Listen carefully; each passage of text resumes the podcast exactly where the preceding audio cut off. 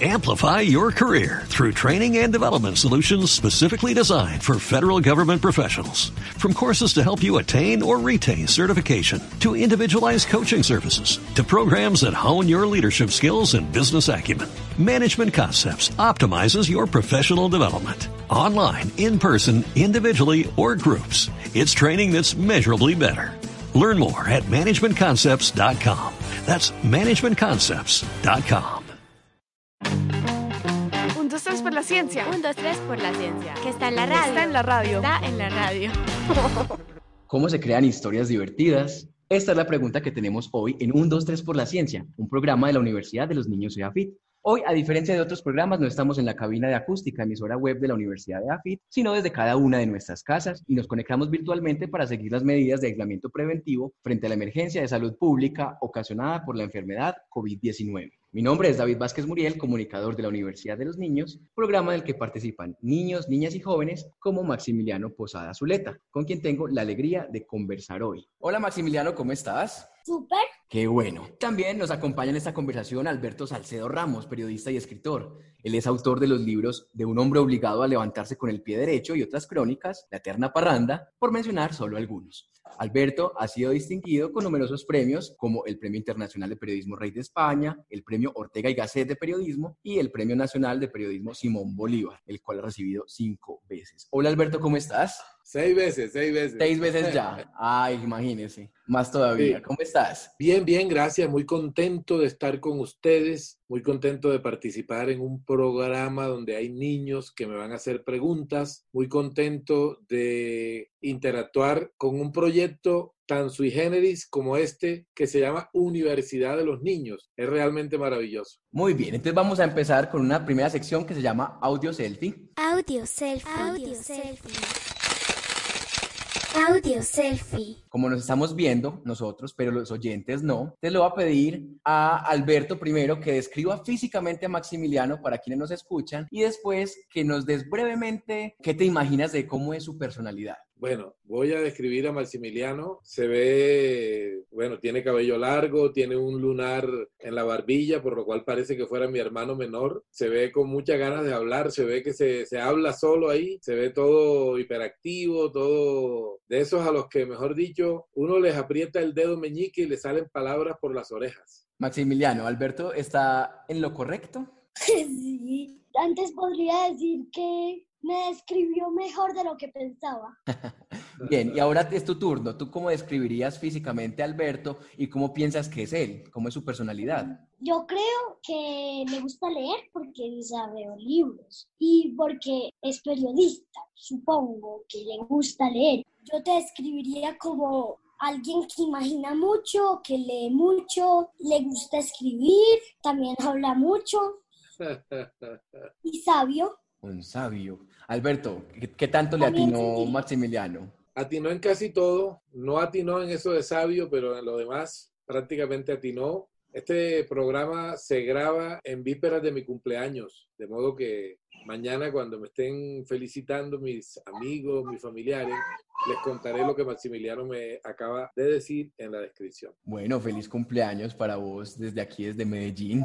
Feliz Bueno. cumpleaños. Esta sección, como se llama Audio Selfie, también digamos que se trata de hacer un retrato muy breve de los participantes. Te voy a pedir, Alberto, que me digas un número del 1 al 4. Tres. El 3, me encanta. La reacción me encanta. ¿A qué le das tú me encanta? ¿Qué te encanta en la vida? Me encanta la gente que tiene sentido del humor, pero que no abusa de ese sentido del humor, que no lo convierte en un alarde, que no lo convierte en una baratija que se pueda estar dilapidando cada, cada 10 minutos, que no. La gente que, que tiene sentido del humor, por lo general, no anda por el mundo haciéndose la chistosa, ¿no? Me gusta la gente que es capaz de reírse. Me encanta la gente que no tiene conflictos para transmitir sus emociones y sus afectos, para dárselos a las personas que los inspiran. Maximiliano, tú dime un número del 1 al 4.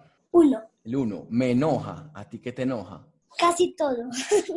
como me describieron, yo soy un niño muy hiperactivo y todo eso, pero si no hacen lo que a mí me gusta y cuando a mí me gusta y cuando yo quiero o cuando, cuando no hacen ni idea me enojo, me enojo. También me enoja ver personas que sacan provecho de beneficios que tienen por ser personas altas en categoría. Por ejemplo, el gobierno. El gobierno se roba a veces, no siempre, no digo que siempre, a veces, se roba plata de las personas, les cobra más, más arriba los impuestos y todas esas cosas. ¿Tú qué dices, Alberto? ¿También te enoja cuando hay corrupción? Yo creo que eso nos enoja en general a todos. Por supuesto, tú sabes que en Colombia, además, es, triste que todos, por razones de la pandemia universal, hemos tenido que confinarnos, hemos tenido que encerrarnos en nuestras casas. En cambio, los corruptos andan libremente haciendo de la suya, ¿no? Eso me parece un poco triste. Eso hace que la enfermedad sea más triste, más terrible. Estoy de acuerdo con lo que dice Maximiliano. Me parece además un chico, cuando hice su selfie ahorita, su, su descripción, perdón, olvidé decir que es muy listo, que es muy muy despierto, muy inteligente. Ya tenemos así una visión de quiénes estamos acá. Los invito a la sección Abro Hilo. Abro Hilo, abro Hilo.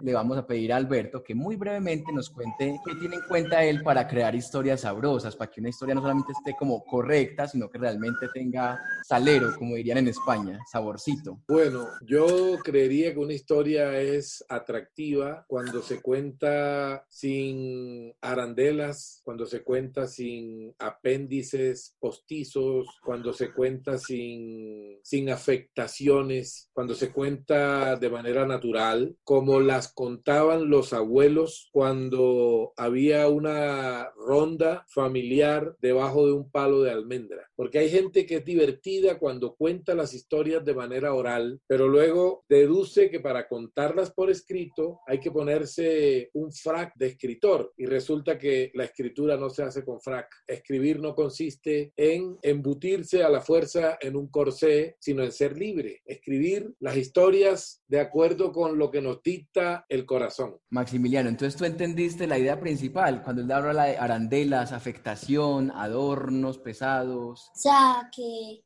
sea como uno se la imagine, o sea, no pensarla mucho y no pensar palabras que a veces no tienen, sin ofender, algunas palabras sin sentido. O sea, solo palabras salgan rápido. O sea, escribir, por ejemplo, una historia, una historia, un espadachín, está peleando y uno se pone a pensar qué hará, qué hará, qué hará. Y uno no, así, bailó con su espada y logró bloquear todos los ataques. No pensar y dar vueltas cómo poner esa expresión. Eso, como naturalmente como tú lo pensarías entonces. Alberto, ¿estás de acuerdo con lo que dijo Maximiliano? Sí, totalmente. Muy bien, Maximiliano. Me gusta, me gusta tu manera de verlo todo, ¿no? Bueno, entonces, eh, además de no tener como palabras innecesarias o de creerse como que hay que adornar el texto y hacer algo como muy elegante o muy rimbombante, ¿qué otra cosa hay que tener en cuenta para que una historia sea sabrosita? Bueno, la chispa, ¿no? Chispa, eh, que tenga ritmo también. Ritmo quiere decir que no hay que ponerse a demorarse en detalles irrelevantes, sino que hay que contar la historia de una manera que avance, ¿no? De una manera que no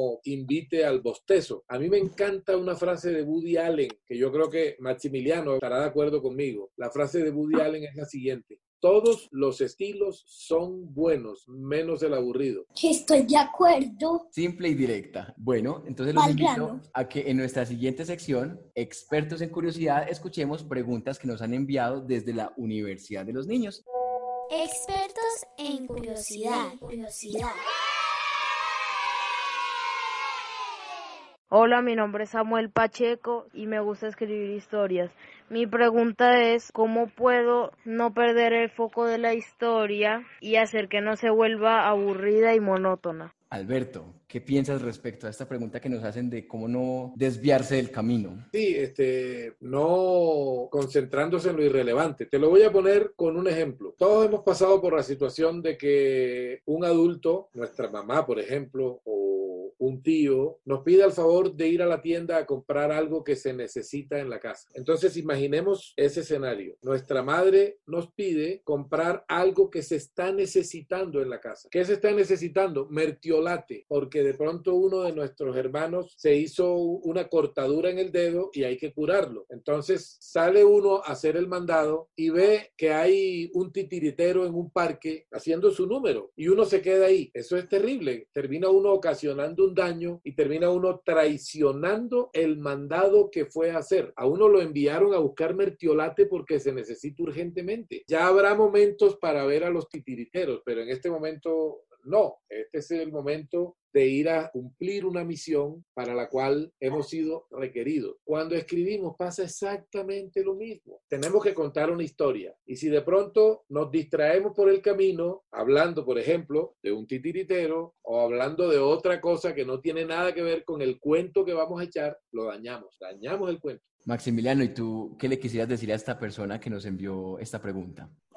Gustaría decirle que empiece con una historia de una chica que se perdió, se desvió de su camino y tiene que volver a su casa. O sea, ir derecho con la historia, o sea, no decir, no agregar un personaje extra que tenga que una historia aparte, algo aparte. Si es relevante, resumirlo lo máximo posible para seguir con la historia de la chica. No desviarnos con el chico que agregamos y continuar con la historia. O sea, estás súper de acuerdo con Alberto. Vamos entonces con otra pregunta que tenemos. Hola, mi nombre es María Clara Palacio y mi pregunta es, ¿los autores en qué se inspiran para hacer las historias? Yo pienso que son como en lo que ellos pensaban en la infancia, cuando estaban pequeños y en lo que les causaba curiosidad.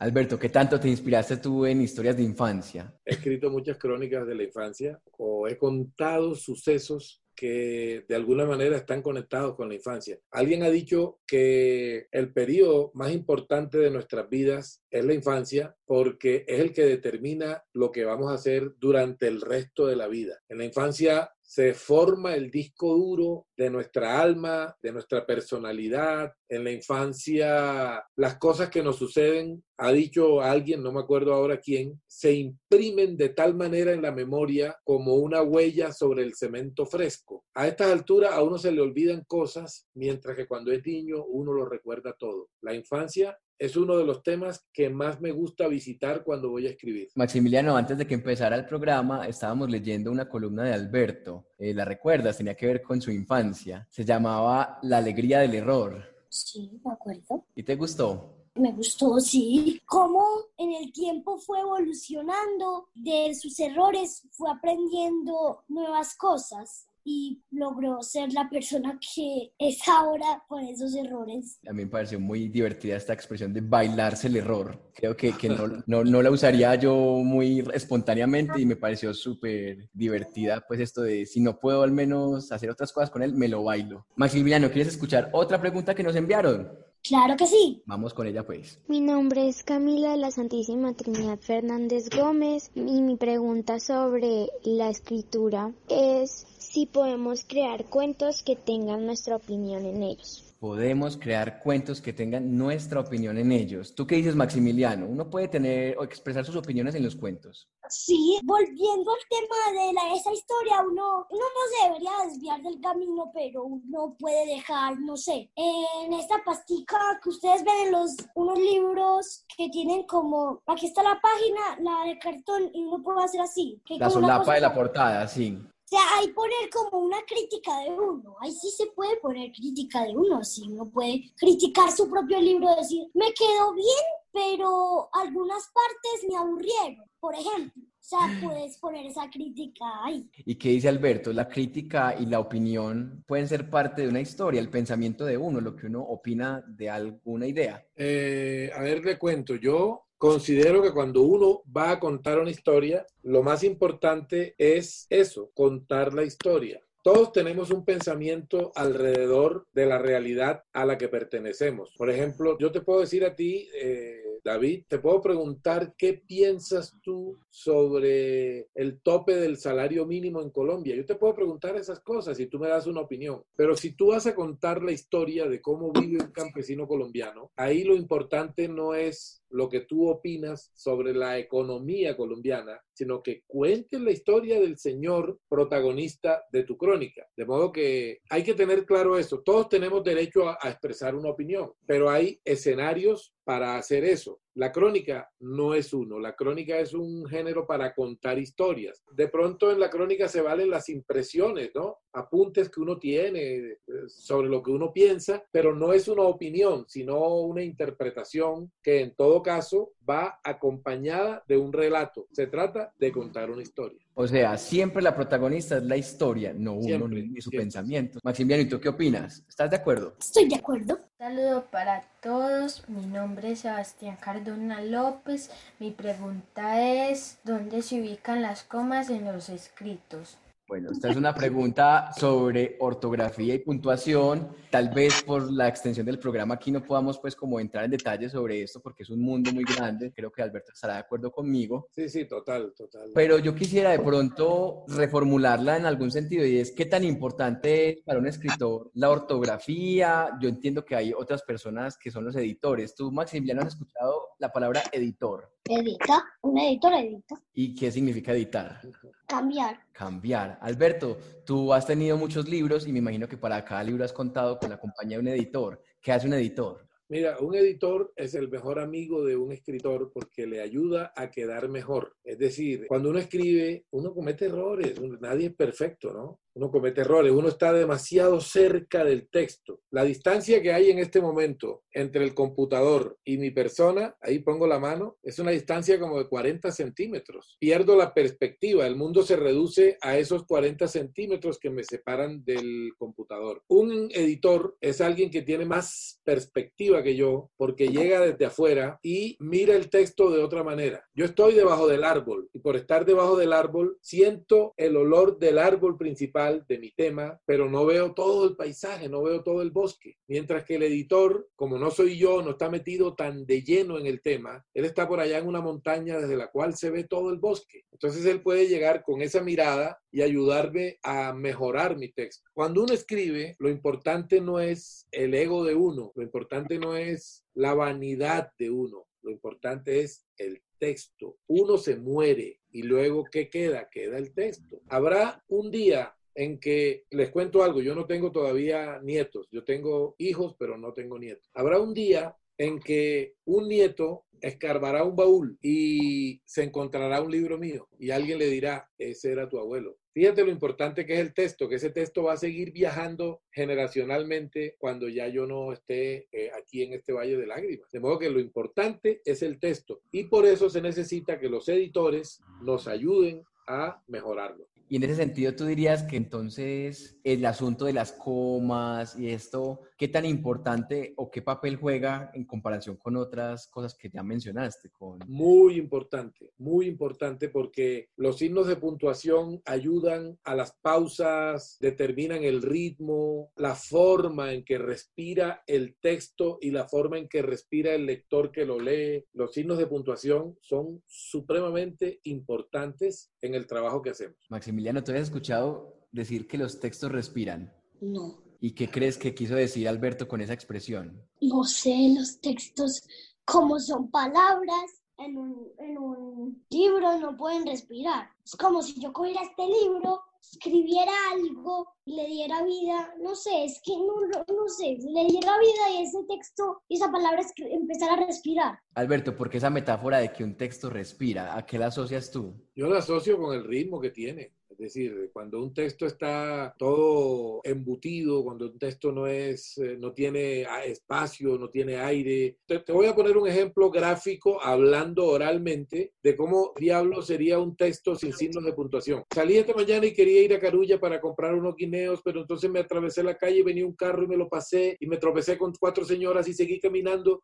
¿Ves? Hay gente que cuando escribe es como si hablara de esta manera atropellada porque no deja que el texto tenga pausas, que el texto respire, para que ese texto sea amable con el lector. Maximiliano, ¿te quedó más claro entonces esto de que el texto respira? O sea, en resumen es que es un texto largo, largo, largo, largo, largo. Yo, yo fui a comprar leche y todo eso, pero que lo hagas sin puntos, o sea, sin puntos, sin coma. Con puntos podemos dejar que la letra respire un rato y seguir. Las comas para representar una idea, otra idea y, y así sucesivamente. O sea que sí, esa puntuación lo que hace es marcar unos ritmos que uno le diga, aquí pausa, aquí siga, pausa. Y con eso tú como escritor puedes hacer que un texto sea más rápido y se sienta como más, como la palabra sería vertiginoso, como muy rápido, como escenas, tan, tan. O puedes hacer que haya una sensación como más lenta, como más reposada.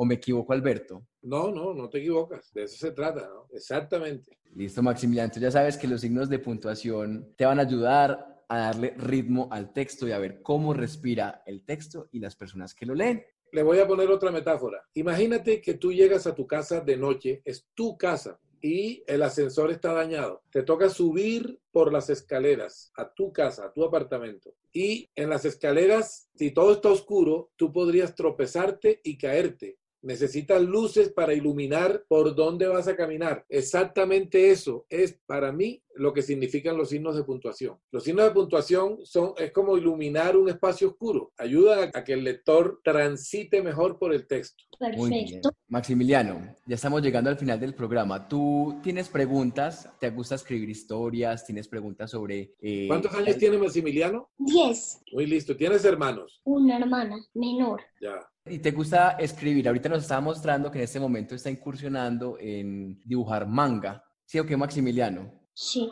Y uno puede contar historias con dibujos también, Alberto. Totalmente. Incluso le aconsejo a Maximiliano que haga lo que le guste, que se preocupe siempre por hacer algo que lo haga sentir contento, que lo haga sentir alegre. Eso, eso es fundamental. Y yo creo que los padres de estos tiempos han entendido eso mejor que los padres del pasado, porque en el pasado, me acuerdo cuando a uno le decían que solamente podía estudiar para ser abogado o para ser médico. Hay muchos médicos y muchos abogados que estudiaron esas carreras que son absolutamente respetable, ni más faltaba, pero hay mucha gente que estudió esas carreras para complacer al papá o para complacer a la mamá, pero no porque les gustara. Yo quisiera, porque yo hago preguntas, Maximiliano no es el único que pregunta, yo quisiera preguntarle a Maximiliano qué es lo que más le gusta y por qué le gusta. Me gusta jugar juegos en la TV. Yo tengo una Game Boy, eso es un aparato viejo, o sea, no es tan viejo, pero... Ganas, cuando juegas eso ganas. Me gusta, me, me, me siento bien al jugarlo, también me gusta dibujarme, me, me gusta porque puedo expresarme mejor en un dibujo. Muy bien, fíjate que ese, ese niño es un niño absolutamente lúcido al hablar, tiene claridad al hablar, tiene inteligencia y tiene chispa. Ojalá, bueno, ojalá no, yo creo que va a seguir así. Me temo que tiene mal gusto y es hincha de Nacional en vez de ser hincha del Junior. Eso es lo único que le reprocharía. ¿Qué? Yo no soy... Maximiliano, ¿qué tienes para decir? ¿Te gusta el fútbol y eres hincha de algún equipo? Me gusta el fútbol, me gusta, pero no, no, no, O sea que yo podría invitarte a ver un partido del glorioso Junior. Sin problema. Oh, ese muchacho, no, no, ese muchacho es lo máximo. Fíjate que Maximiliano es lo máximo. Ya tienes ahí un piropo de uno de los escritores latinoamericanos más tecitos. Bueno, entonces, vamos a nuestra última sección y es Dale compartir. Dale, compartir. Dale compartir así como cuando en las redes sociales le damos compartir algo que nos gusta. Ahorita Maximiliano estaba hablando de unas series que está viendo en Netflix. ¿Te gustaría recomendarlas en esta sección? Sí, me gustaría recomendarlas, pero pequeña advertencia. Algunas son inadaptadas para algún público, así que sí, mejor les recomiendo leer la sinopsis y ver, aunque sea un capítulo, para ver si te gusta la trama o si no te gusta. Súper, ¿cómo se llaman esas series? Una se llama Naruto, yo creo que muchos lo conocen y sí, muchos lo conocen y les debe gustar. La otra es Hop Score Gear, score de, de, la puntuación de los videojuegos. Me estoy viendo la Death Note y Parásito. Listo, Parásitos, Death Note y High Score Girl, como hola, score de puntaje y girl de niña en inglés. Listo. High Score Girl. Listo. Alberto, ¿y tú? ¿Algún libro, alguna serie, alguna película que creas que puedan disfrutar niños, niñas, las familias? Mira, voy a recomendar uno de los libros infantiles más hermosos que se han hecho en Colombia, si no el más hermoso que se ha hecho en Colombia. Se hizo en Medellín. Un profesor llamado Javier Naranjo convocó a un grupo de niños a que definieran palabras el libro se llama Casa de las Estrellas. Hay niños de diferentes edades que dan las definiciones más ocurrentes, más desfachatadas, más poéticas, más filosóficas y sobre todo más inolvidables que yo haya visto en mucho tiempo. Voy a poner solo un par de ejemplos de esas definiciones que dan los niños en el libro Casa de las Estrellas. Ejemplo número uno, hogar. Y entonces dice, es un sitio muy aburrido donde obligan a comer vegetales. Otra, otra definición, tranquilidad, dos puntos. Por ejemplo, que el papá le diga que le va a pegar y que después le diga que ya no. Eh, es un libro, mira, es un libro. Es un libro divertidísimo, un libro muy bello, un libro amoroso, un libro que yo recomiendo conseguir, recomiendo a todos los padres, no solo para que lo lean los niños, sino también para que lo lean ellos, los padres, porque ahí, ahí se ve claramente lo que los niños piensan de la educación que nosotros, los adultos, les estamos dando. Bien, muchísimas gracias Alberto y Maximiliano por haber aceptado la invitación a conversar un rato en un 2-3 por la ciencia. Esperamos que hayan disfrutado tanto como nosotros. Alberto, gracias. Gracias a ustedes. Acá tienen un amigo y servidor. Maximiliano, felicidades. Mucho gusto. Gracias. Me estoy muriendo de la emoción por adentro. La emoción me consume. Los invitamos a seguir los contenidos de la Universidad de qué los lindo, Niños qué en lindo. sus redes sociales. Nos encuentran en Twitter, Facebook, Instagram, YouTube como arroba uninoseafit. Nos vemos en un próximo episodio. Un, dos, tres por la ciencia. Un, dos, tres por la ciencia. Que está en la radio. Está en la radio. Está en la radio.